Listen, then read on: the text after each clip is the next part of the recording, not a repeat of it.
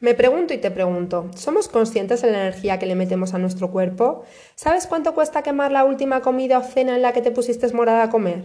¿Por qué nadie nos avisó que llega un momento en el cual una agotadora sesión de cardio no le puede plantar cara a un plato de espaguetis a la boloñesa o a otro de arroz al horno? Mucha gente ve la alimentación y el ejercicio como una especie de intercambio económico. ¿Cuántas veces has escuchado aquello de ya lo quemaré o aquello otro de se lo puede permitir, hace mucho deporte? Pero de repente un día te levantas y dices, ¿habráse visto? ¿Quién ha sido capaz de poner este Michelin aquí? ¿O este otro aquí? Este cuerpo no es el mío.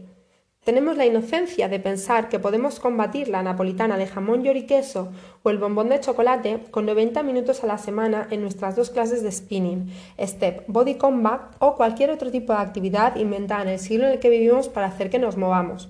Movernos nosotros, que como animales que somos, y no porque muchas veces comamos como ellos, que también estamos hechos de movimiento, al menos hasta que alguien inventó los trabajos mecanizados, y la lío parda como diría alguien que no soy yo.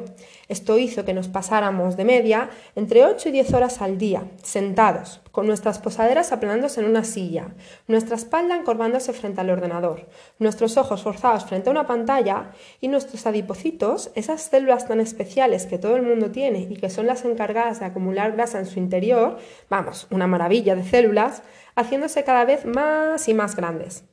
Y es que no, el ejercicio y la alimentación no funciona como si un intercambio económico se tratara. Cuando se trata de alimentación, más vale estar en números rojos que en superávit.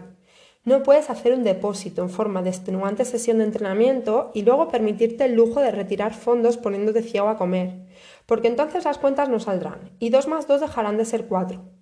Es entonces cuando los resultados esperados no los obtendrás y entonces caerás en una deuda dietética que te llevará a una grasienta quiebra y a coger peso, peso que aunque te parezca injusto por todos tus esfuerzos, estará justificado y que probablemente haga que dudes en si seguir haciendo ejercicio y con tu buena alimentación. Probablemente esto pueda hacer que abandones. Y mi consejo es que no, que no abandones esos hábitos saludables de vida, sino que entiendas que nuestra deuda calórica, la energía que metemos en nuestro organismo en exceso y que por ello deberíamos gastar, quemar o usar, acostumbra a ser mayor de lo que creemos.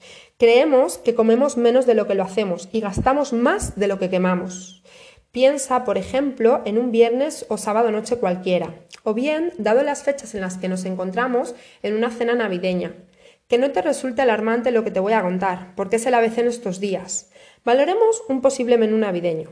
10 gambas a la plancha, 200 kilocalorías, 3 canapés de paté, 150, 50 gramos de queso curado, 220, 100 gramos de langostinos con 15 gramos de mayonesa, 200 kilocalorías, seguimos sumando, 200 gramos de pavo relleno, 400 kilocalorías van, un dedo de turrón, un polvorón y 15 gramos de mazapán, 350 kilocalorías, más las 600 kilocalorías de media extras procedentes de algún traguito que otro de alcohol, 600 kilocalorías en el mejor de los casos. Sumamos 2.120 kilocalorías. Tus adipocitos te hablan y te dan las gracias por darles de comer. Bromas aparte, teniendo en cuenta que una mujer adulta y sana necesita 2.000 kilocalorías al día y un hombre 2.500 a nivel genérico, esto supone que 2.120 kilocalorías serían las necesidades que tendrías que comer en un día entero. Más vale que en ese día no hayas, no hayas ingerido nada. Para quemar esto, estas 2.120 kilocalorías, según Bernin en su libro de nutrición para el rendimiento en el ejercicio, una mujer de 60 kilos con una altura de 1,72 tendría que caminar a 3 kilómetros hora durante 11 horas y media para quemarlas, o bien andar 34 kilómetros y medio. Usa unas buenas zapatillas en tal caso, por favor, no te me vayas a hacer ampollas.